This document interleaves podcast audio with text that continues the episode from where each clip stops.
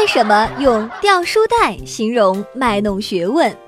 吊就是摆动、摇动的意思，是讥讽人爱引用古书词句卖弄才学。现在常常称那些说话好引经据典、卖弄学问的人为掉书袋。典故出自《宋马令·南唐书·彭丽用传》。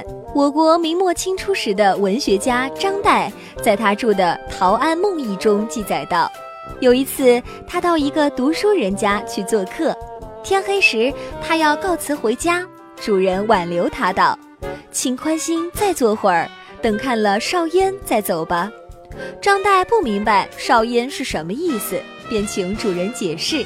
主人说。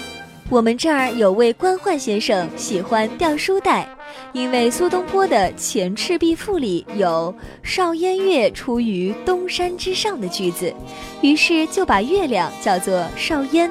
刚才我讲的少焉就是指月亮，从此掉书袋的称号便流传下来，是指那些爱卖弄才学的人。